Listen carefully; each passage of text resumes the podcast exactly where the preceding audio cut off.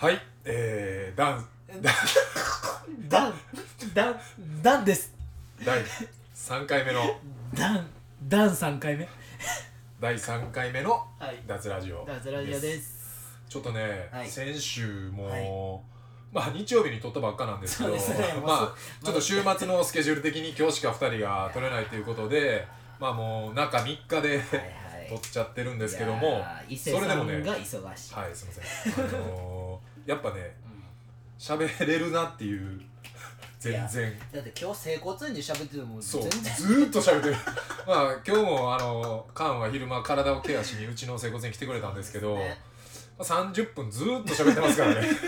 全然こ喋れれプラス30分あるっていうぐらいで思ってもらえたら。うん。普通に喋れますからね、うん。僕らは。まあでも土曜日30度超えたっていうことでね。いや暑いですよ。北海道なんか39度超えですからね いやもうちょっとやっぱ異常気象。いいですね、うん。気温の話し気だしたら。温の話しだしたら？もうラジオパーソナリティですよ。ああそんな気温から入るっていうね。気温から入るとねねやっぱり。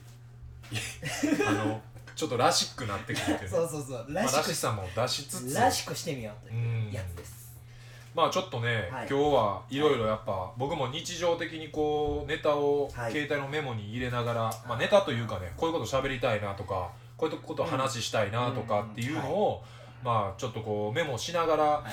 あのー過ごしてるんですけど、まはい。あ、それも一個なんか自分の中で変わったことですねこのラジオ始めてから。いいですね、うん、まあ俺もかんも結構メモはねメあのモすごい携帯携帯でねねすごいメモ取る方なんですけど、まあ、より取るようになったなっていう、まあ今日はねちょっとはい。本当にこう、昨日メモしたことではい。まあ時事ネタで、はい。まあ、ちょっとこう真面目な話から入るんですけど,、まあ、ちょっと川崎のあのちょっとああ最初、初期のね。そうですね事件があってでまあ結構やっぱこういう時って今 SNS があるから、はいすごいこう荒れるじゃないですか。荒れますね。いろんな意見が。うん。でまあ僕もあまりなんていうんですかねこう、バーって感情的なことをあんま書き込んだりはせんようにしてるんですけど、はい。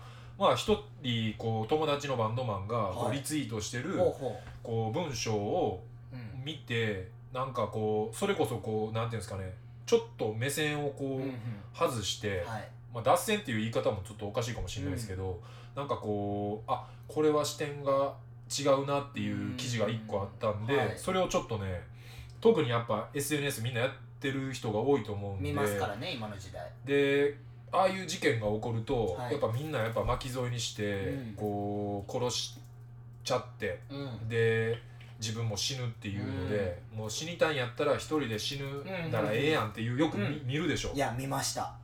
でまあ確かに俺も最初ははい。やっぱそういう気持ちもないことなかったし、うんうんうんでもなんか自分でこう、うん。それを言っちゃうのもって思ってて、この記事を見たんですけど、はい。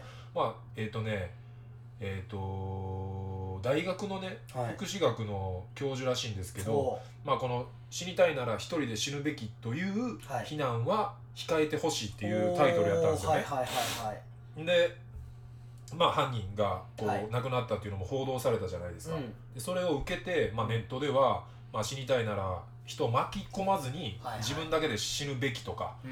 死ぬなら迷惑かけずに死ねみたいなねこうちょっとこう激しめの意見もあって、うんまあ、それも、ね、さっき言ったみたいに分からんこともないんですけど、うんこれを、まとりあえずネット上ではい。拡散しないでほしいみんなっていうのをこの人は訴えかけてですぐこれを言ったら逆にうん。これを広めてほしいっていうのをこの人は言ってるんですよね。自分の意見を？そうですね。これを流さないでほしいっていうのを広めてほしいっていう。はいはいはいはいでまあこれなんでかっていうと、はい。まあ、次のこういう凶悪犯を、強行を生まないためうんって言ってるんですよこの人は。うん。でまあこれなんでこういう事件が起こっちゃうかっていうと、はい。もちろん僕らにはその人の気持ち分からへんし、はい。まあでもこうその人が言うにはこう社会に対する恨みであったりとかほ幸せそうな人々への恨みがはい。やっぱ強くてこういう強行に及んでしまうケースが多いらしいんですよね。で、まあ、こういう人たちにはい。そういうツイートを言ったらまあその人は何もしてない人ですよ、はいもちろん、まあ、言ったら予備軍って言っちゃうとちょっと悪いかもしれないですけど、まあ、その人らに対してそういうツイートがブワーってなってくると結局まあ社会は辛い自分に対して何もしてくれないっていううん。一方的な感情をこう募ってしまうと。とでやっぱそういう風に言ったらこういろんなメッセージをやっぱはい。攻撃としてはい。こう言ったらうん。捉えてしまうと、逆効果ね。そうですね、うん。死ぬなら迷惑にかけずに死ねっていうメッセージはうん。言ったらいろんなこう気持ちがやっぱ芽生えてしまって、うん。まあ、もちろんそのこの人も言ってるんですけどね、うん。その理不尽で一方的な理由であれそう思ってしまう人の一部が強行に及ぶことを阻止しなければならないと、うんだからこのなんていうんですかね社会はあなたの命を軽視していないし死んでほしいと思っていないっていう、うなんかメッセージを発信していくべきっていうふうにこの人は書いてるんですよね。はあ。で人間は原則として自分が大事にされていなければ、他者を大事に思いやることはできない。うん。これはやっぱすごい、うんうんうん。共感できる文章やったんで、まあ、社会全体でこれ以上強行が繰り返されないように他者への言葉の発信や思いの伝え方ですね、うん思いの伝え方に注意していただきたいっていうふうにこの人は、いやーそれはそうやな。発信することによって、うん。それを見る人がいてうん。それに何かを感じる人がいて、うん。また行動に移るっていうことになるから、うん。多分本当に刺激してることにはなるよね。そう,、だからこういうなんていうんですかね、うん僕らみたいにうん。普通に仕事もできてて、遊びも楽しくできてて、うんうんでまあ家族いるいないは関係なしにしろはい。こう楽しんでる人、まあ、やっぱこう日常的にこうストレスずっと抱えてる人っていうのでやっぱ違うじゃないですか。だか違う。全然違うと思うらそこでの俺らが一丸になってうん。やっぱそこをなんかこう責めてしまうような言い方をすると、これはでもこのねこういう凶悪犯とかじゃなくて、うん。学校とか、なんかそういうなんかうん。いじめに対しての考え方とうん。か、なんかやっちゃった子をうん。どう守るかみたいな。う、ん。薬物とかでもやっちゃった人をどういうふうにするかっていう、うん。なんかねすごいすごいこれはね考えさせられる記事でした。だからなんか僕もストーリー上げたりとか、ツイッターでリツイートしたんですけど、うん。まあ、これはちょっとこうまあこれを読んだ上で、うん。まあ書く人もいるやろし、うん。でもはってなる人もいっぱいいると思うんでね。まあちょっとラジオであの聞いてる人もねちょっとずつ増えてきてるっぽいんで。いやそうっすね、、はい。やでもな日本っていう国がな俺はちょっとアメリカとは違うのがやっぱりそのアメリカってワンミスしても次いいことしたら上がってこれるっていう。もうあー俳優とかでも言ったらその薬物とかしてしまったけど、でも次また頑張ったらグッてうんネクストチャンスあるけど、うん。日本は一発やったらうん。終わりみたいな感覚ってすごいあるから、うでそれを国民全員が叩くし、って上がってこようとしたら称賛しようとしいひんからうん。そこってやっぱ国柄もあるんかなっていうのはすごい思うけどなんかちょっと難しい国やなっていう、うん、一回行った人間でまた悪いことしたうん。じゃあもうあかん。こいつはあかんって決めつけるみたいな。やっぱり人間多分失敗することもあるしあかんことしてしまうことってうん。誰彼氏もまあある絶対と思うんですよ。ね僕らもなんかこうね過去にミスとかうんやっぱりそうそうそうやたらんこととかやってきたし。そうだからそこってなんかちょっと嫌やなって思う俺はちょっと。カンのだからそのアメリカに実際毎年行っててうん。ヨーロッパも行っててうん。見たその感じ方。うん。で俺今カンのうそれ聞いてうん。パッて思い出したんがうん。この間の NBA のん、うん、あの言った。らあファイナルのーダンク。時にそうそう。ミスそうったやつね。そうフリーのダンク。ウォリアーズのあのベルがフリーのダンク外したのに対して試合中にうん。あのグリーンっていう選手がね、うんまあ、ちょっと NBA わかんない人は あのちょっと名前はもうスルーしといてもらいたいんですけど見見た方がいいよこうんのツイートは、あのーまあフリーのダンクを外すっていうのはまあ結構、まあ、プロの選手からしたらうん。精神的なダメージ外した本人が多分ダメージ、しかもプレーオフやしね。そうですよ。うん。大事なね一戦の中で。うん。下手したらもう一発でこう流れが変わりかねんプレーをミスした時にチームメイトの一人があいつは今日シュートミスした。うんあいつも俺もだ。大丈夫だ。次に進もうぜ。みんな外してるんだ。完璧なやつはいねえよって言った後にこの言った選手からのアシストで ダンクをそのフリーで外した決めあー外した選手が次決めるっていうね。あこれはなんかやっぱアメリカらしいっていうかなんかぽいこのこのうん。セリフはすごい思ったかな。今ちょっとパッと思い出したうん。そのそういうことやと思うね、うんだからこうなっていってほしいなって日本も思うけどね、うん。やっぱりその海外に出る人間がすごい増えてきてる中、うん。日本人でもね、だからそういう人間が上に立ってやってもらえたら、いい国になっていくんじゃないかなって思うけどね、うん俺は、うん。まあっていう真面目な話。真面目な話も。すぎるなあこれは。まあでもね別に嘘ついて喋ってるわけじゃないからね。全然全然うん。全然、だからあのそうそうそう本心やし、はい。ふざけた話すんのも本心やし、うん。まあ、全部がね、はい。どっちもどっちも本心で僕らの本当の本質ですね。本質ですね、うん、なんで本当にはい。まああのこれでもね今回ね結構アカウントからねはい。この脱ラジオアカウント初ねラジオアカウントでね結構徐々に聞いてきてる人が増えてああ多いきですね。てるっぽくていや質問とかもいっぱいしてく質れてますもとかもねあのいっぱい来てるんで、はい。とりあえず質問をバーおっていいですね。これ答えてい喜ばれますきながらはいはいあれしましょうか。脱線しても脱線していきましょうい。きまか、すか？じゅ順番に行きます。どうします？お。結構来てますよ。ちょっと待ってくださいね。これ出し出してますよ。はい。何？順番に。出それ一番上からでしょ。じゃあ上から行きましょうか。これ一番新しいやつでしょ。一番新しい一番下からじゃない下からですかね。はい。あ2000えっ、と YTSS4645 さん。はい。2016年の3月ぐらいにほ伊勢の川の近くのコートで大阪老朽化の皆さんとバスケしたのを覚えていたりしますか？あれはとても良い経験で僕は忘れません。多分あのアクターで行った時かなアクトローカルのやつで行って俺もとか行ってました。陽平とか。うんカン行ってなあい言ってないね。2016年やからはああの時じゃないの。あのアクターブック取った時じゃないからあー違うんか。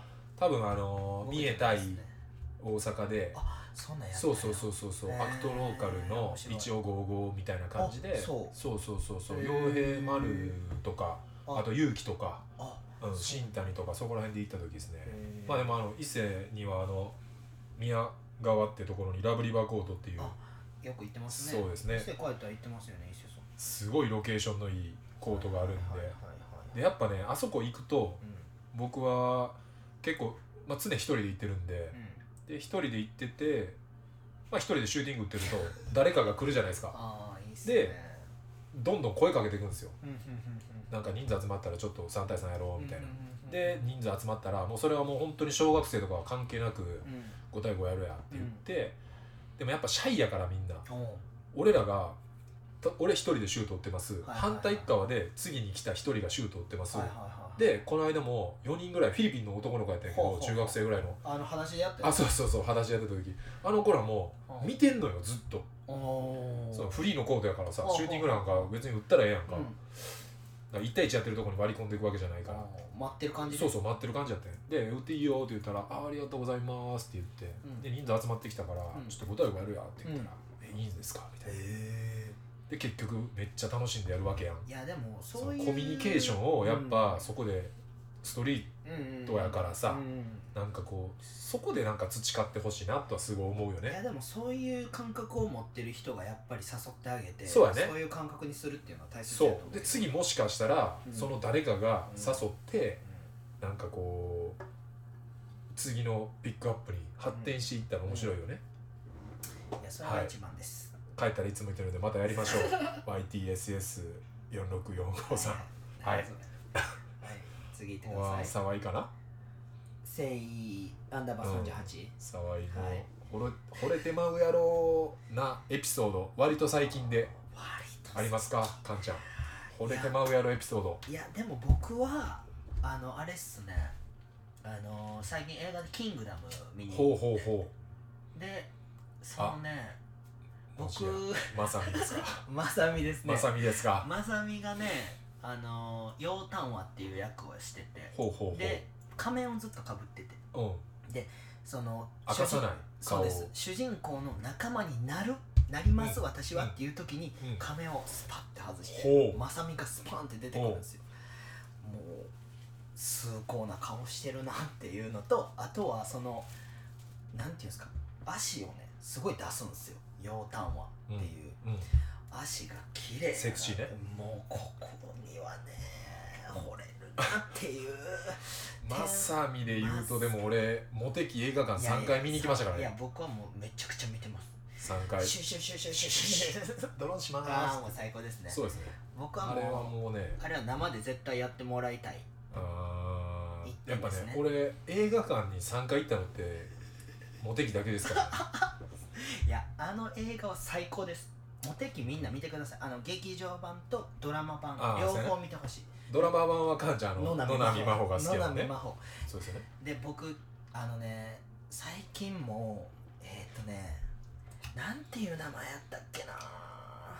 誰女優さん？高橋うん。なんちゃらと斎藤工とうん。なんか出てるめ高橋メアリージュンとか最近のね AK 男子っていう言ったらなんなんて言ったらいいんかな。お金持ってるけど結婚しひん男の話の。一個もフレーズ分からへんかったわ。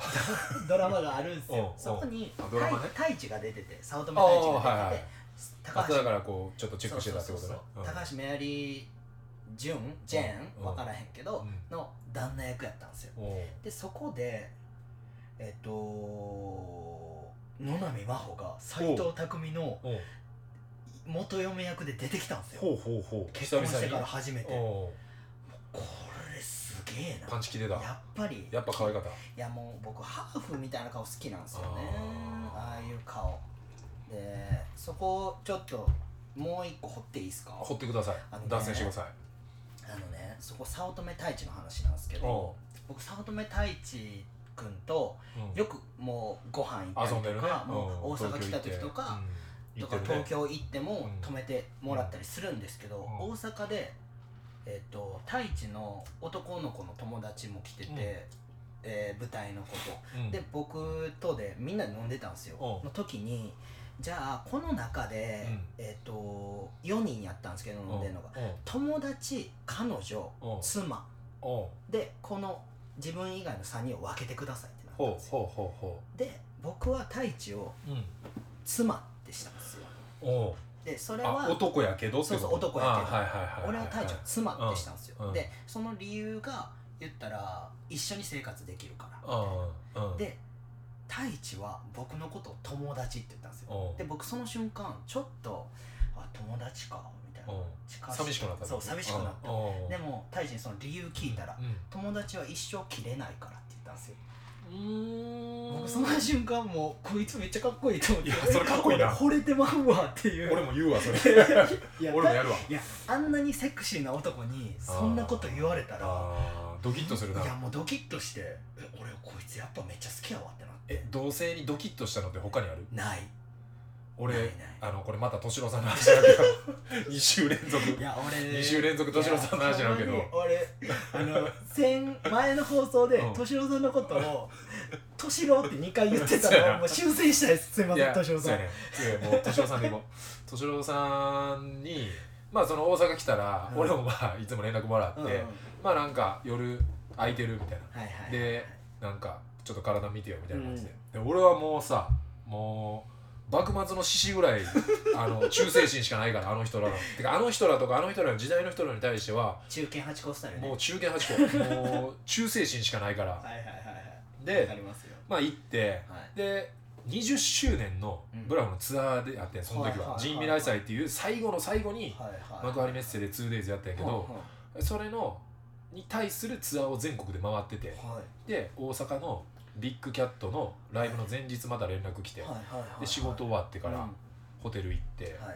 で俺からしたらさうん。まあそのマッサージさしてもらってるうん。プラスだってこうやってさマンツーマンで1時間ぐらい話できるの。やばいっすね。それ自体がもう俺からしたらもうスペシャルやし、うん。でその中でなんかこういろいろ昔の話になって、はい。俺あのライブ行ってましたはいとか、であそっかあの時から来てんのかみたいな。うん。で「いいっすよ何の曲が好きなの?」みたいな感じでパッて言われて、うんあいいね。でうわっと思って。でもいっぱいあるからさ。はいや何個も言おうとしたんやけどうん。やっぱ一番思い入れが強い曲いを言おうと思って。うん。で初めて大阪出てきてん。そのツアーで行ったのがは「ディープっていう曲と「はい。アライバルタイム」っていうそのはい。両 A 面シングルが出た時のはえっとにえっと2000年か。おー2000年すの京都京都タクタクめっちゃ覚えてるやん。でマジやばいチケット取るためにうん。あのヘップ5のうん。ピアに徹夜で並んで。やっばでその時徹夜で並んだ女の子と今でも仲いいし。めっちゃいい。そうそうそう。もうだからその時ってさもうこれじゃないからさ。あそういうことね。そうチケットピアに徹夜で並ぶのが一番正確に取れてるすごい。でその話とかもしててでそういうエピソードがあって、はい。僕はやっぱディープが思い入れめっちゃ強いです、はいはいはい。でまあめちゃくちゃマイナーな曲でもないけど、ライブの中で常にやる曲ってあるやんか。何曲か。ね。なんか10フィートとかでも、ね。そうそう鉄板のさ、うん。リバー絶対やりますとかさ、うん。ハイスタやったらステイゴールドやりますとかさ、うん。そういう曲ではないのよ、まあ、何個かのうち1回聴けたらなぐらいの、まあ、ラッキーなやつ。10回のうちとか1回ぐらいやってくれたらなぐらいの感じでそん。なレベルのやつや。そんなレベルのやつやってでまあまあ普通にその日はそうやって終わって、うん。で次の日ライブ見に行って、はい。でまあそのライブ楽しんでたらディープをやったのよ。おおやばいね。でうわってなってでもそんなにめちゃくちゃレア曲でもないから、うん。そのなんていうの？俺はこううわーってテンション上がって、うん。もうわーって暴れててでまあ終わってから楽屋挨拶行くやんでまあいろいろしゃべ,、まあ、しゃべるっていうかまああのディープめっちゃテンション上がりましたって言ったら敏夫さんが「えだってお前が聞きたいって言ったんじゃん」やばいそれは惚れてまう。惚れてまうやろおー。一生ついてきます。いやそれはかっこよめちゃくちゃかっこいい。だってさいや。同性やで。同性でなんか狙ってる女の子にさそのなんかバンドマンがやるとかじゃなくさ、うん。同性でうん。まあ年ちょっとさ離れた男のさやつにさうん。でしかもセットリストにしかも入れてくれてやで、やばいっすね。うん、しかも別に俺がそのセリフを言うわけ言うって思っ言うかどうかも分からへんやん。うん。ただ単にさ「よかったです」でいやいやいやいやいや。過ぎていくかもしれんしそうやさでもさそうやってその前の日の晩のことをいやや踏まえてセットリストに入れてくれて俺がそうやって発言した時にやばい「えだってお前が聞きたいって言ったんじゃん。いややばいやばい。それは来るわ。そういう人やねいやそういうことっすよね。うん。だから森弁買ってください。買ってくださいっていうかなんか見た方がいい。いやほんまそうや。ろ、うん。そうほんまにいうことほんまにそういうこと。ですよねおすすめですよね、うん。じゃあ次のテーマいきましょう。まあでもこれも惚れてまうエピソードで合ってるよね。いややってもらいますよ、うん。簡単に惚れてまうけどね。それはあかんと思う、うん。いやでも男に惚れるってさ、うん。この年になって俺ちょっと多いねんけど。ああかかっこいい。かっこいいうん。かっこいい人は確かになと出会うことが多くなってきた、うん。やっぱりこの年になって、しかもさちょっと年上の人とかとかやったらさ、なんかこうこうありたいなっていう、うん。なんかこう目指せる人がおるっていいよね、うん。うん。近近場っていうかなんかその身内にさこんなかっこいい人な。なんかなんかあいたんやこんな人みたいな。だから俺らがやってきたことは間違いじゃなかったんやなっていう、うん。出会ってるっていうこと。そうやな。うん。そほんまに思うすごく。出会っててしかもやっぱこう仲良くなったりとか、うん。関係が続いてるっていうのは、うん。まあ、やっぱその運もちろん最初は運かもしれんけど、運だけじゃない部分が結構あるなっていうのは持ってるなっていうはよう言われるけど、うん。でもやっぱその持ってるプラスアルファがいろいろあるからうん。多分こう続くわけであって、せやね。わかるわそれ。これどっち行きます？次この流れで。いやいやいやいや。たつき。きついな。たつきの T TXT2KX XT2K たつきね。たつきさ。2人が好きな毎週聞いてるラジオ。これ前言ったけどねちょっとだけ。んいや伊勢さんはあれや。僕は天下茶屋を絶対毎週聞く、ね。プラスまあそうですね。802とか、うん。あとまあ番組とかその人によって結構えき決めてるっていうか、はい。この間も敏郎さんその来てた時に802と ABC の下野翔太さんで僕らも昔からお世話になってうん。うるん DJ さんいてうて、ん。下野翔太さんの「あのショータイムレディオ」っていうのに出てたから、はい。それもまああのラジコで聞きましたけど、はい。まあでも聞い毎週絶対聞いてるのがあれかな天下茶屋かな。俺はまあクリーピーナッツの「オールナイトニッポン」と霜降り明星の「オールナイトニッポン」とに二部系ね。そううん。2部「オールナイトニッポン」2二部系ね。部ね。うん。3時からのやつ。とあとはまあインターネットラジオのニューヨークのニューラジオっていうのでなんかニューヨークのニューラジオはね最近一番最近のやつは「伯爵」っていう、うん。ノンフィクションに出てたうん。ホストがゲストで来てて、ほ40 何歳のホストなんですうよで1回言ったらの伯爵は2回ノンフィクション出てるんですよ。うん。なんかそのホストでナンバーワンになってたやつが落ちぶれてでそっから最終的にボーイまで下がるんですよ。もうお前もう引き際やめたらみたいな。でボーイまで下がってノンフィクションに出たことでまた上がっておう4位とかまで行くんですよ。でまた下がってでまたノンフィクション出るんですよ。でノンフィクション出てでこのニューヨークのニューラジオ出た時にはおう1位になってるんですよ。へえでめちゃくちゃ面白いんですよ。で40何歳で TikTok とかやってるんですよ。で TikTok 上げて TikTok でお客さん取ったりするんですよ。へえあやっぱすごいねなそうそうそうそう。だからすごいなって思ってやっぱ、TikTok うん。えカンはあれやってアカアカウント持ってんの？あそう見る一見るよってこと？見るよとあとファッと上げたりとか自分のなんかなんかおもろいやつおもろいやつっていうかもう適当なやつを上げたりしてるっすけどでもユージも結構あユージすごいよすごいよね。あいつだってなんか声かけられたって言ってたもんな。何万とかな。もう万のもう数字。うちの老朽化のユージっていうメンバーがね。ユージもでもラジオあいあつやってますからね。そのフリースタイラーの、もうほんまフリースタイルの話しかしてないけどさっきユージから脱ラジオフォロー来てたで。あ来てた まあでもほんまにフリースタイル好きやったら、うん。やっぱ特化した人は多分面白いと思うよねいいと思う。絶対。だかなんかそういうほんまにフリースタイルの話しかしいひんから、ら興味とかある人やったら多分これ聞いてるよりかはいやほんまめっちゃにそうそう。そう勉強になるし。なんかそういうなんていうんかなこれがかっこいいとか、今のトレンド的なことは結構話してたから聞いてたら、だからいいんじゃないかなって思います。やっぱレッスンとかしてもねすごいもんね。普段うまいうまい。普段にこう、うん思われへんような喋りするしね。いやもうね普段ほんま頼りないなと思いますけど。あの時一人でやりだす時すごい頼り頼りがいあるよね。フリースタイルしてる時は。面白い。次は？えーっと次こうかな。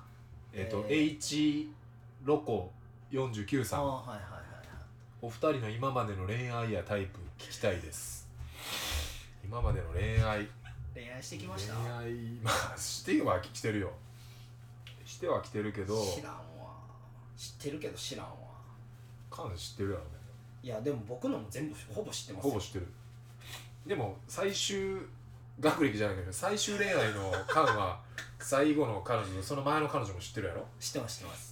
知ってますよ。やろ？はい。だからだいぶ知ってることやよ。知ってますね。大阪出てきてからのほとんど知ってるってことや そうですね、うんだからお互いがお互い知ってるっすけどねタイプは。今までのタイプなあ。タイプ何なんすか？でも家庭的な人じゃないですか？そうやあななたはやっぱこうよく笑ってくれる人がいいあー。俺のこの感じで。ああのー多分わかるやろ。わかる。あの太陽みたいな女。前前のそうね。ほんま太陽みたいやねん。めっちゃええ子。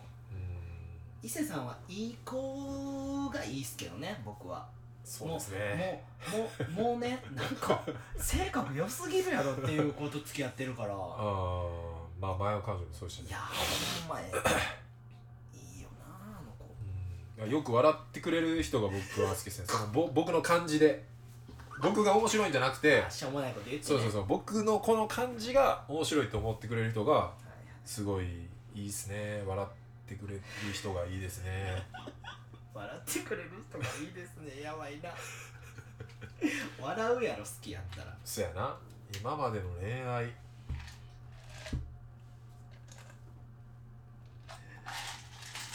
カラカラ言わすな。すいませんこれ聞こえてるんですよね。いやもうガチガチ入ってるから。コーヒーすする音とかね。あかんからそんな。かんちゃんは？俺タイプタイプタイプ。いや僕ねなんかねいろいろあるんですよ。うんなんか組み合わせがおおー掛け算え背が高い。ああ背が高いかける気が強いなんですよ。はいはいはいはいはい。はいもう出てきますよ僕も。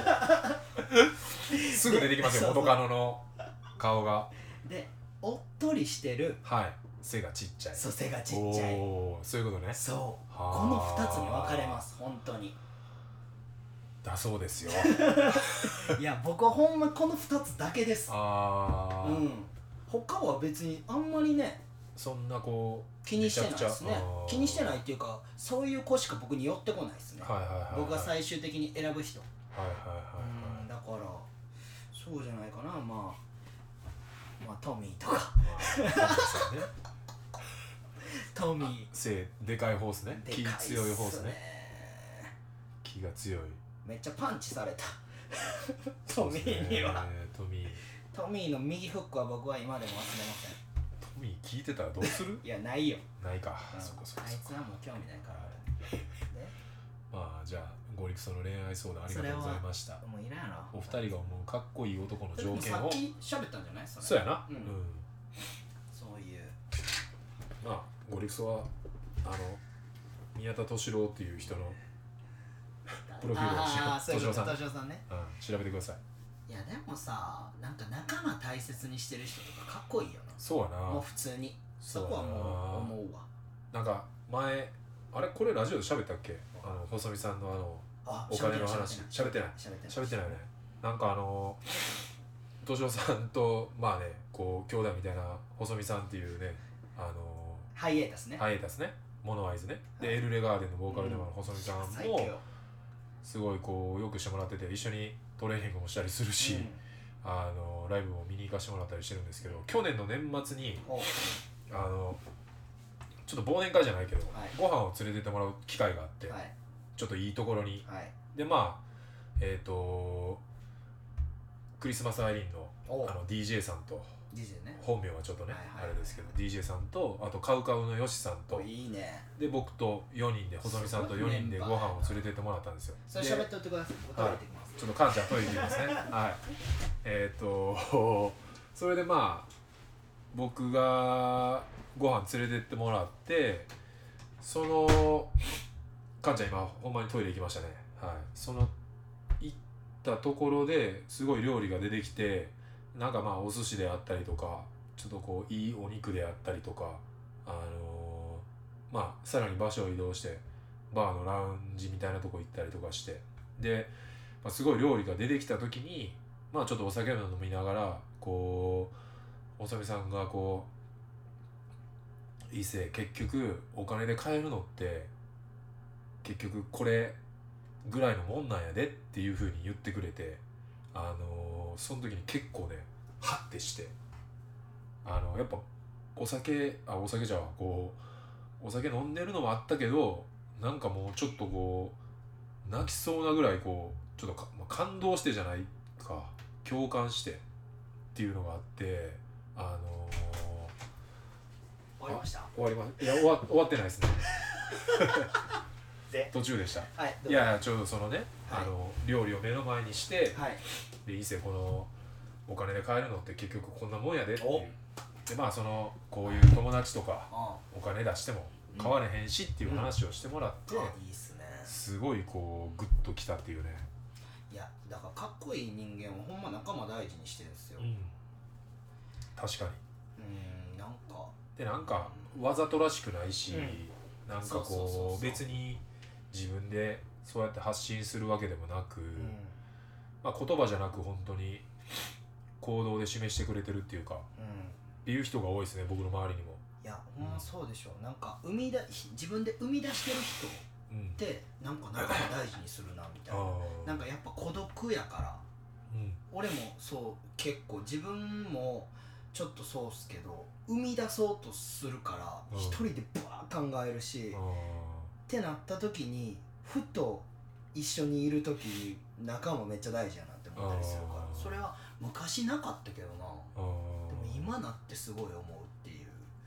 この年なんでしょうね。うん。だからそういうのを若い人にね伝えれたらいいっすけどねすごい。あじゃあ次行きますおか次行きますか。小野太郎さんから。あペンネーム？ペンネームの小野太郎ね。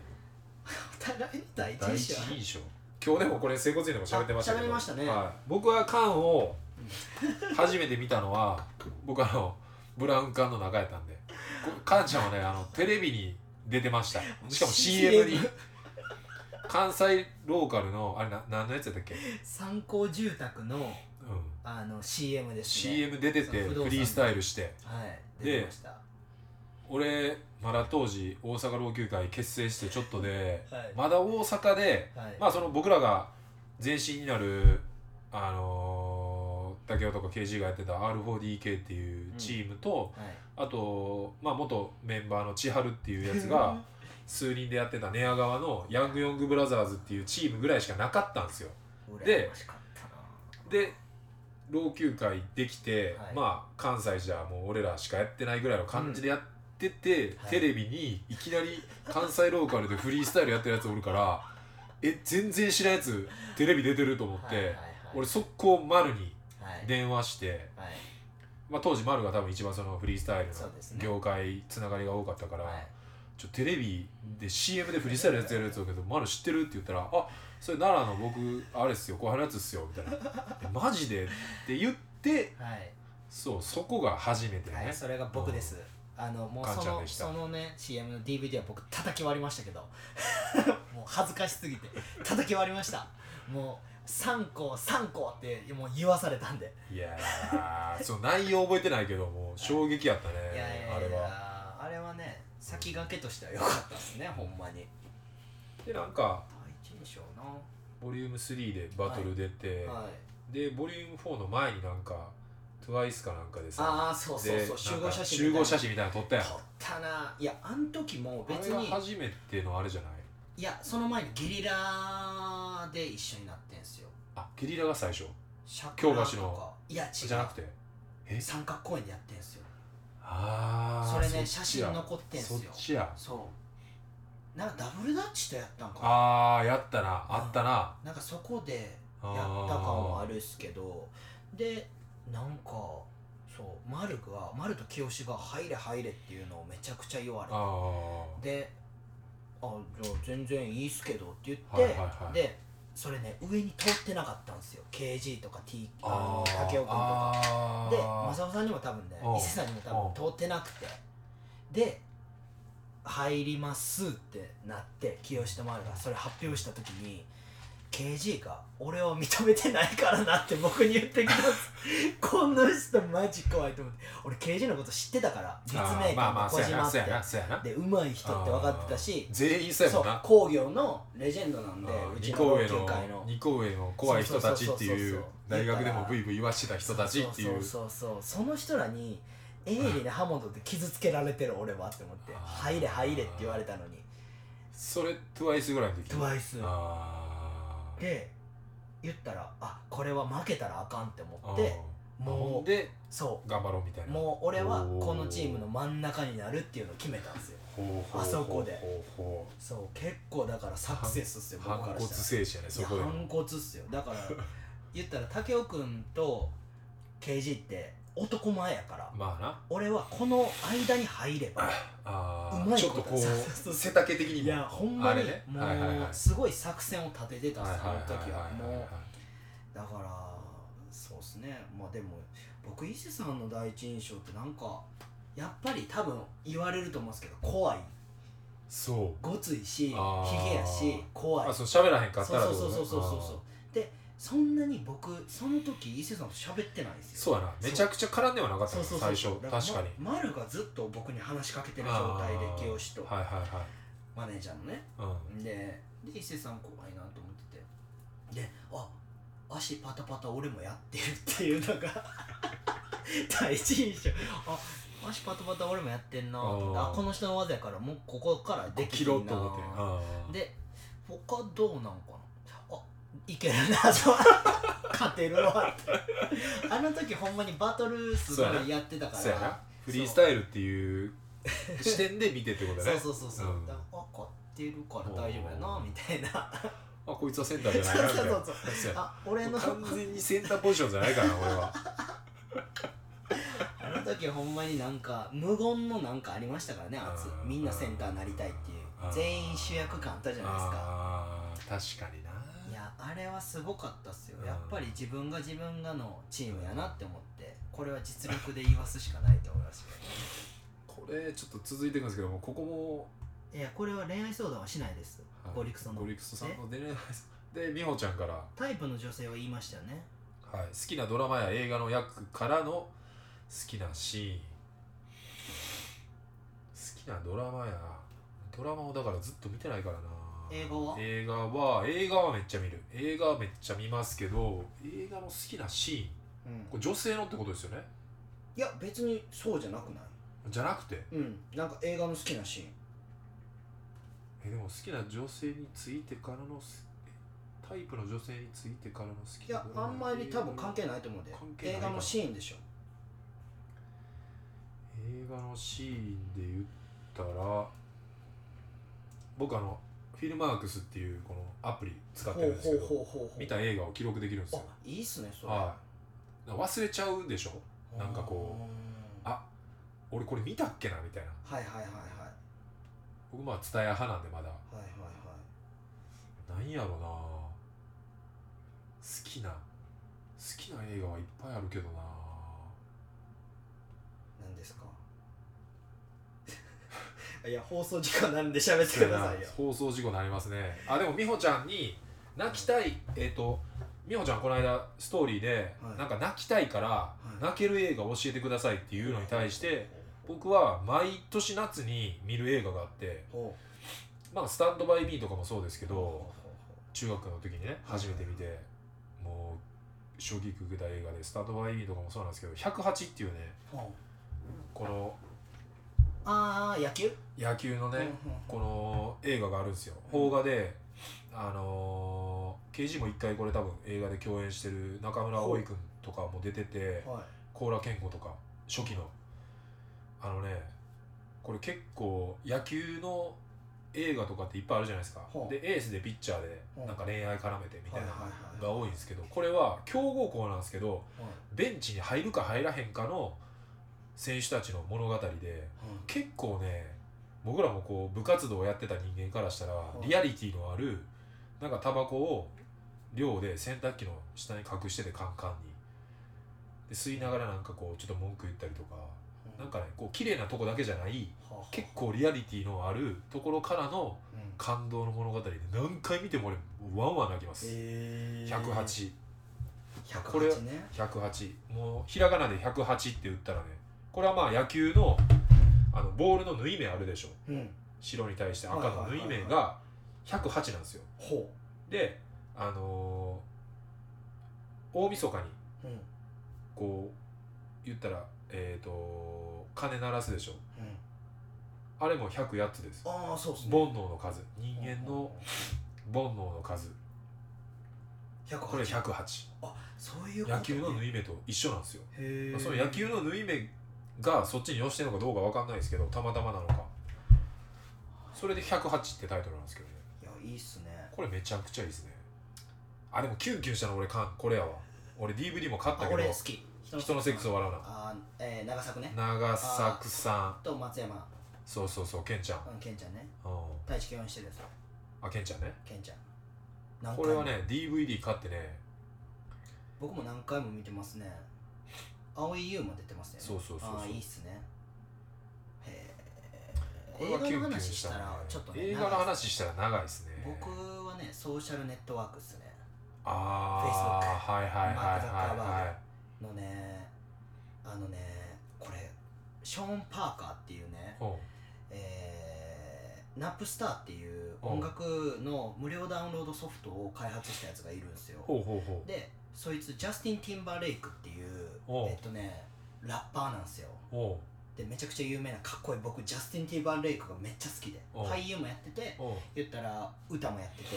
うん。で多分ね曲聴いたら分かるっす一緒でそいつがねそいつがそのマーク・ザッカーバーグフェイスブックができた時にほショーン・パーカーと会うんすよ。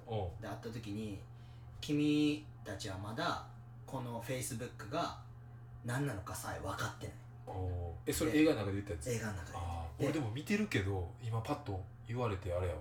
これがどれぐらい大きくなるんか？どこまで行くんか？まだ時は来てない。おう100万ドルはクールか？うん何がクールだと思うみたいな聞くんですよ。で100億ドルって言うんですよ。おう100万ドルはクールじゃなくておう100億ドルがクールやからそこを目指せおうショーン・パーカーが言うんですよ。でそのショーン・パーカー自体は財産をほぼ持ってないんですよ。でもその誰かと組んでバンって稼いで全部使うんですよ。誰かと組んで財産を成して全部使うんですよ。っていうのを繰り返してるやつでめちゃくちゃかっこいい役なんですよ。そのショーン・パーカーが。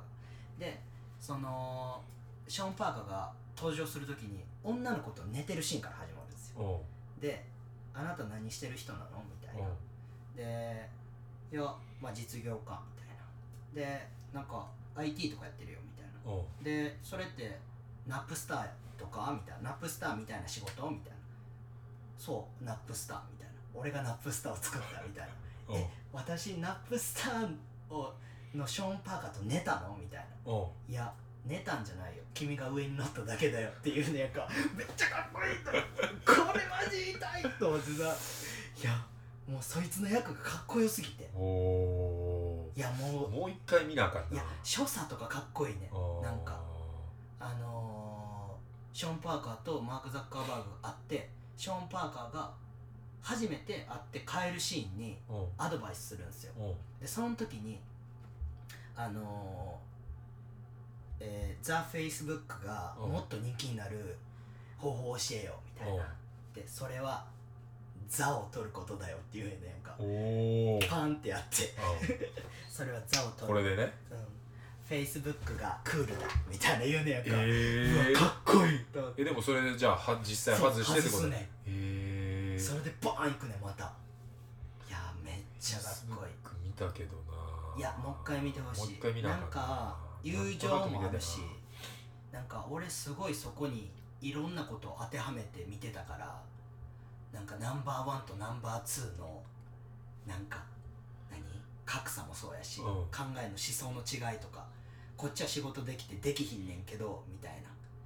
でそこの友達関係が崩れていく様とか。あうわー。あなんかあその友達関係が崩れていく様なんか。覚えてんなそうそうそうそうそう。だからそういうところとかにいろんなものを当てはめて見てたらすごいなんかいいなって思っでじゃあ次行くとたはい。ミドからラジオでしか話せない激ヤバなやつお願いします。まあでも今日もね整骨院でその話ちょっとしてて、はい。まあ、ミドは多分その、まあ、ミド君っていうね俺と同い年の、まあ、サラリーマン兼カメラマンのねめちゃくちゃ熱いやつがいるんですけど NBA にも来てくれてそうねそうです。前言いましたけど、はい。でその彼が多分求めるうん激ヤバなやつって別にそういう多分恋愛とか、うん。そういうのじゃないと思うんですよね、はいはいはい。今日も昼間話ちょっとしてて、多分バスケに対するはい。なんかそういうエピソード的なはい。ミドがこうあえ熱くなるはい。やつで,、はい。でまあ、僕らのその一個大きなまあでもどうする？好きなボーラーからいく？何が尊敬する人。ああいやまあ激ヤバな話さっきした。激ヤバな話する？沖縄の話まあえっ、と俺カンで丸で勝さタカタカね。五人でね。5人。5人。タカっていうディフディフェンスのねうんスペシャリストがまあ今はもう中学校の先生でコーチ業をしっかり教えてますよ。しっかり教えてます。あその5人で沖縄の、まあ言ったら4対4はい。オールコートの。ね。そうです。4対4のちっちゃいステージの上で4対4やって、はい。であれ何年？いやわかんない。も何年かわかんないね。う78年前ぐらいかな、うん。そうですね。で沖縄で試合をやったんですよ、はい。でまあ大阪オールスターズ、はい。サムシティ。強かったね。で沖縄の選抜チームはい。などをこう倒しもう外人2メーターぐらいの外人いましたからねそうですね。勝さ勝さ吹っ飛ばれたまくってたから。いやあのリングのポールに打ち付けられてたから。そうそうそうそう。でもねすごいもう今までにないいやーハッスルやったな。ハッスルして決勝まで勝ち進んで,、はい。で決勝の相手がファイストボーラーズ。最強。最強。うん僕らのまあ憧れ、そうですね。で俺とかは多分そのカンとかに比べたらはい。まだちょっとこうファーネツね。その熱的にははい。なんか俺らより先にやってた人みたいな感じで見ててもちろんそのこう接することが増えて、はい。あすごいなとか、はいはいはいなんかからの尊敬は増えていったけど、はい。カンとかは結構もう憧れの人たちとやるみたいな。僕が始めたきっかけがファーイストボーラーズのビデオをやったんで、うん。で青木浩平っていう人は、うインカレでも見てたし、うインカレ MVP ですからねね。160、うん。僕と同じぐらいですね、うん。98とかん。で、で、まあ、B リーグでも活躍してる選手やったんで、うん。で言ったら MVP 取ったのにプロ行かずにうん。ファーイーストをやるっていう、もうかっこいいなちょっとこうストリート。俺はやりたいことをやるザっていうって感じだねね。うんだから そういうチームですよファーが。もうすげえ練習してたし、うかっこいいなって憧れのチームと試合をするっていうね沖縄の決勝戦で、んまあすごかったよね。壮絶な壮絶でしたね。戦まで行って勝つっていうね老朽会が。結果優勝しました結果優勝して、はやっぱ相手チームもはい。そのやっぱ負けず嫌いの塊みたいな人がばっかり多かったすごかからったよ舞台淳はすごかった淳さんとひるきが試合中に、ね そうですねもう言ったら今現プロの選手とかもいててう、ん。もうやっぱ本気で戦ってるから、うん。でチーム内でも揉めるしいやファーはめっちゃ揉めてたよ。めちゃくちゃ揉めてたよね、うん。すごかったよね。だって淳さんがこう試合終わって勝ったけどう舞台裏に帰ってくる時に俺ら控えてて、んうん。じゃあなああれプロなのかよみたいな。あれが本あれが BJ リーグだよ。なんかなんかそんなん言ったよな、うん。いや。あれがプロだよみたいななんか、あれあれがプロなんだよ。あれでいけんだよみたいなのを仲間ディスりまくるってそう。そういうそうそうそう。よくやってられるよなあんな。やってたね。すごかったよな。いやすごかったよ。仲間でもその悪いことは認めへんし、うん。あそこまでぶつけぶつかり合えるんやっていうね。やすごいよ。あれはあん時はもうちょっとヒヤヒヤしかしてなかったけどうん。やっぱこうちょっと時間空いてから考えると、うん。あんだけやっぱ仲間同士でぶつかり合えたこそうんすごいとこまでいけたんやろなっていうのはまあね。すごい。もうだから俺人生ではい。試合例えば勝ったり負けたりして、嬉しくて泣いたりとか、はいこう悔しくて泣いたりとか、はい。中学からもう20年以上ずっとバスケやってきてあるけど、うん。俺後にも先にも、うん。試合中に泣いたのはあの試合だけ。試合中に泣いてしまったのはあの時だけ。あれはすごいね。歓喜余るわ。もうすごかったよ。新田さんとかもだって試合中から泣いてたからね。あそう。そう。ああすごいね。サムシティのあの大阪メンツ、うオールスターズも一応来て、うん。前の日にさ、うん。あのーああのストリートのコートでやさ練習しつたやんボッコボコにされたやつやろ。で俺ら老朽会対サムシティのその他のうん。オールスターズと試合して全然勝てへんくて、うん。一回も勝ってないで。そう一回も勝てない。うん。で当日うん。もうハッスルしまくって勝って、でそのやっぱベンチに全員がついてくれてうん。応援して、うん最後のタイムアウトやん、うん。もう残りうん。1分切おってるぐらいか、タイムアウト取って 俺はもう勝田のうん。休む時に振り返り1人しか交代できんから、あとはもうみんなな交代せずに、うん。俺勝田と代わってちょっとうん。コンタクトして、ででも最後のタイムアウトの時はうん。もう作戦なんか言われへんけど、頑張れって言いながらもうずっと泣いてたよあんな涙出てきたの初めて試合中にいやーそれだけ熱かったんですよそ僕ら。う。ほんまに。ゴリゴリやったよ。ゴリも試合中泣いたよ。もうあれと一緒。あれより泣いてた。あんなスーって涙流れたんじゃなくてもう爆泣きしてたずっと。もう決まった瞬間もうボロ泣きやし。いやね。あれいやあの試合はすごかったね。ったっすね。あれでも誰かマルクかなんかパソコンに入ってんねんであいつほんまなそういうのな。あいつ出さへんから。だから勝田がうん。その一回引退するって言って、うん。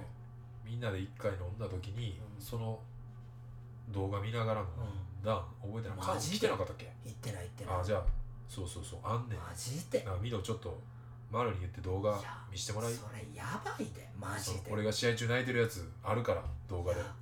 なかなかすごいメンバーとやってるから。はいいやいいっすね。そうですね。でももう54分経ってんで。じゃあ次々行きましょうか。さらわれへんえー、っとブルースカイさん。ブルースカイ CSK さん。お二人の出会ったきっかけきっかけはさっき言ったもんね、うん。で大作戦する。あそこでええ話っすよきっかけ。めでこれは、まあ丸がはい。あの籠球会のメンバーの丸がはい。アメリカにバスケ留学してた時に、はいジェシーと同じマンションなんかな？なんか同じ地域に住んでてめっちゃ仲良かったん仲良くて。で日本帰ってきてライズやってうん。でライズのライブを一緒に見に行って、うん。でその時にあれ何年かな？十何年前やけど10-FEET とライズと,、えー、とアシットマンがトリニティトリップっていうごめんなさいめちゃくちゃ鼻詰まってきてますよ僕。なんでなん？花粉かな。ここで花粉？なんかあんねんめちゃくちゃ鼻詰まってきたわ。花粉かなって思うはい一回すいません。すいません。ではい。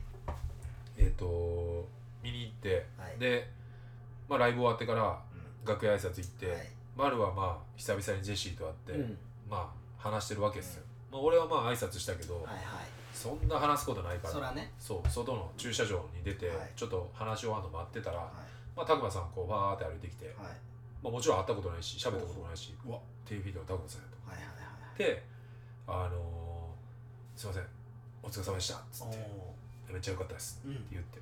でまあ一応その関係者エリアの中に入ってるからおーそうか。あんまりこうサインくださいとかさ、うん。もちろんファンやからさうん。うん写真撮ってくださいとかも言いたかったけど、うん。ここはちゃう。うんと思って。うん。であの実は僕らこの今やってる ZEP とかでバスケのイベントとかやっててなんかぜひ一回ちょっと見に来てほしいですって言ったら「えめっちゃ面白そうや」みたいな。うん。でなんか俺は連絡先を交換したいなと思ってたんやけど、うん。その流れで「えじゃあ連絡先交換しとこうや」うんって拓磨さんが言ってくれて。うわーやっばやばってなって「よかった変な写真撮って ください」とか言わんくてと。でほんまに。で連絡先交換してうでそっからまあライブは見させてもらったりしたけど俺らのことを見てもらうっていうことがなかったんやけどんあの名村でさあーあったね。そうアグレッシブドッグスっていう北九州のめちゃくちゃ怖い人たちがやってるバンドの20周年かなんかでそれこそテンウィーと山嵐、えー、とアシットマンとか他のメンツがある中で俺ら外でバスケやる機会があってでその時に全員光一さんとか直樹さんとかうん。も見てくれて、うんうわそ俺らのこと。そその写真あるわ。でその時にうん。なんか「えめっちゃ面白いやん」っつって。で大作戦僕は1年目2年目お客さんで行ってて、で3年目から僕らは籠球会として出てるんですけどあその2年目と3年目の間やったんですよねそれが。あそうかそうか。そうそう。でそうや。俺誘われたもん。で俺めっちゃ覚えてるのがあの堺小学校で堺小学校っていうもう今使ってない学校でバスケの練習してる時に老朽化の時に高間さんから着信あって「お高間さんこれ電話かかってきてる」と思ってでその練習中に電話かけ直して「でああ伊勢今大丈夫?」みたいな「うん。はい」でちょっと京都大作戦っていう俺らやってるイベントあってさ、みたいな「いやもちろん僕行ってますから」でなんか敷地内に体育館があって、なんかそこ老朽化で面白いことできひんかなみたいな。やばいっすね。今ちょうど老朽化で練習してみんないるんでみたいな。すぐ言いますって言って。やばいな。そうでそのまた15分後ぐらいに電話かかってきてなんか一曲一緒に面白いことできひんかやなばいっすね。そっからのフリーダムですね。いやーいいうわすごい。この裏話はいいっすね。はい。いやー僕2年目伊勢さん誘ってくれたんですけどね。あん時か。行ってない理由知ってます？いや僕わからへん。が伊勢さんに誘われた断ったんですよ。おう。なんで行いかないやそれ分からへんわ。覚えてないわ。言った、僕ねうんヒッチハイクで東京行ってたんですよ。しかもやり方そう。やり方聞いてきた時や。そう。で大作戦。伊勢さん今からやりますって言ったら「いや俺大作戦行ってる」って言われたんですよ。っていうすごいねタイミングやったちょっとねこのヒッチハイクの話はだいぶ長なるんでちょっとまあ次回次次回ヒッチハイクの話はねこれめちゃくちゃ1時間番組できるぐらい僕エピソードあるんで。いや伊勢さんちょっと今日は今日の分でちょっとねこれを全部消化しましょうか。で 次やばいっすよ DA1207 うん。えーっと GP さんね。うん。これはまあ僕知ってまあすけどね知り合いははい。い。大君ね。はい。で伊勢さんの女性遍歴を洗いざらい語ってください。今後の展望を。これねでもねあの僕もカンもそうですけどはい。ここに書いたらはい。あの全部言うと思わないでくださいこれ。僕らもやっぱね内緒にしたいこともいろいろあるんで、これやっぱねあの僕一つジンクス持っててカンも僕のこともうやっぱ10年以上見てるから分かると思うんですけど、はい。俺あんま言わないでしょそういう系の話を。僕の中での一個すごいもう絶対があって僕の中での、絶対なんてあんまないでしょ。あ絶対ないです。でもねどんだけ信用してる人でもはい。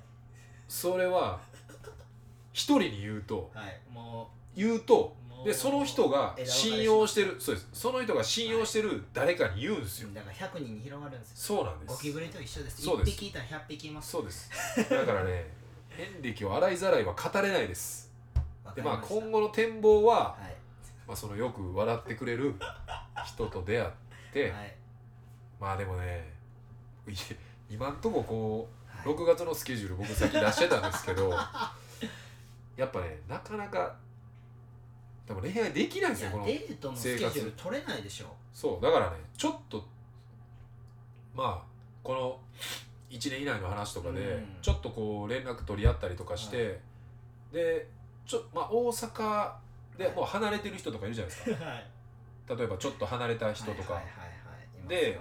パッて会えない人にあの次ご飯行きましょうって言われた時に、うん。スケジュール見た時に無理やってないでしょ。再来月のって言い出したら恋愛に発展しないでしょ。いやいやもうこの1週間以内です。そうでしょ。基本は。分かってるんです。でもね詰め込んじゃってるんです。うんすやばいっすね。伊勢さんやばいな。でもそれが楽しいからもうね。そうですね、はい。それがとりあえずそれがなんかまあひっくり返るような何かが起こるか。はい。っていう感じですね僕のあのクラブでの巨乳の話しなくていいですか？それは今度にしますか？今度にしましょう。もうちょい温めたい。いやもう8年前ぐらいの話ですけどね、僕1も年前ぐらいの話はね。もう僕クラブ行かないんで今は、はいあれですけど。それちょっと来週どう。ぞ来週に。かんちゃんあのメモしといてください。巨乳の話。巨乳の話で力力也力也 SF693 うんは2人がバスケを始めたきっかけは何ですか？い何ですか？俺は小学校の時、はい。あの渡来町はソフトボールしかやることがなかったから スポーツ少年団っていうソフトボールしかなかったのよ。敷地余ってんな。で,、えソフっトボーと、ルできるっていうことは。で中学校入ったら部活動に入らなあかんくてはい。で何かやる時にはい。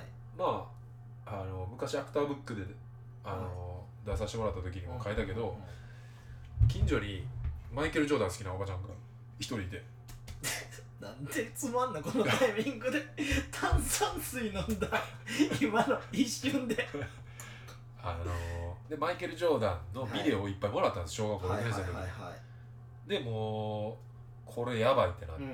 で小6の時に僕ら渡来町4つの小学校があって、はい。1つの小中学校に行くんですけど、はい。その交流させるために小学校 6, 年6年生の時に。6000 6 年生の時年にのこと6000えーっと6年生の時に 4つの小学校が対抗戦するんですよバスケの。ああいいっすね。で、はい。その時に体育でバスケをいっぱい練習するんですけど、はいはいはいはい。まあ前選手も言ってましたけど、うん。足速いやつが全部できるでしょ。ああ全部でバスケも全部できるでしょ。もう天才。はで僕らはレイアップとか打てないんですよ、いはいはい。でそれを指加えながら見て響てくわえんな。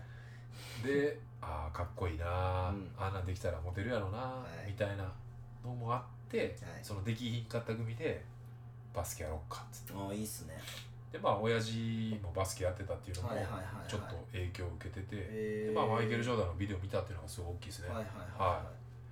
カンだって小学校からやってるやろ？小学校やってる。なんこのか間習い事の話も言ってたけあどーそのキックベースしててみんなで。うん。うんでキックベース校庭でしててでうまくいかんくてキックベースが。うん。キックが。うん。で俺分からへんけど今でもそのストイックさは多分そこ通じてる部分はあるかもしれんけどうん。蹴る練習をめっちゃ一人でしててはいはいはい。ずっと残って、はいじゃあミニバスのコーチがうん。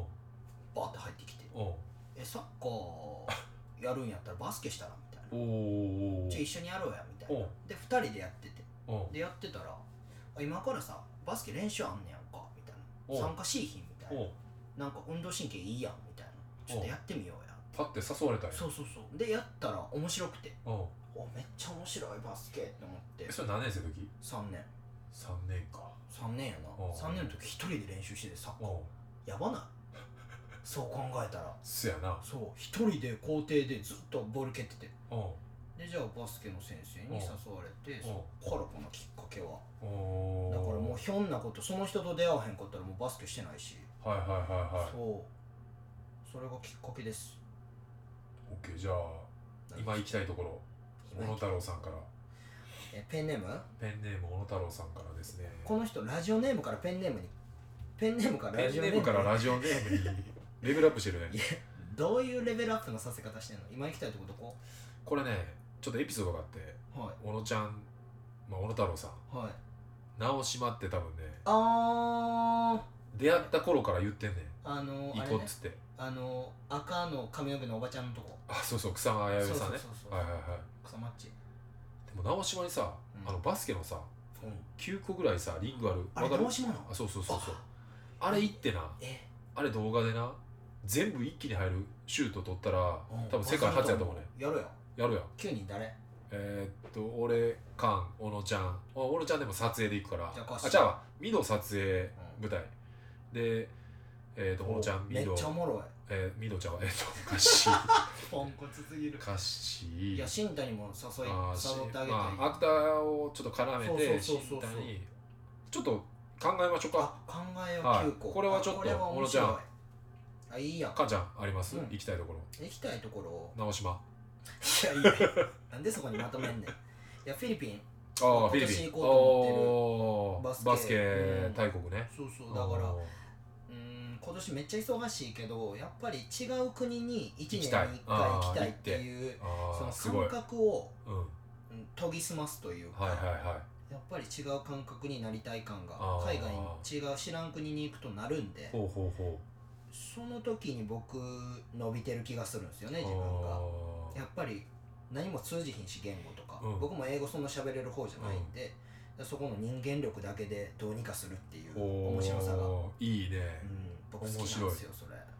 フィリピンいいな。アジアどっか行ってみたいな。そうそうアジア行ったことないからあんまり。うん。だから行きたいなと思ってます。一番最後全然面白くないやつですけどケンジ大丈夫ですか？583牧野大輔さんの面白話聞きたいです。毎回出してもしばらく続きますよね。はてなはてな。あ牧野大輔話？牧野話は。牧野話か。なんですかねエピソードだけで話すとなかなか難しいですよね。あのね牧野大輔一回ねその焼き鳥スミスっていう店がああってあスミス行きましたね。その時はい。のあ周年あーベロベロやった時やね。そうですねベロベロでほんまにあの肩借りてう。ん人の肩借りてで帰るぐらいの。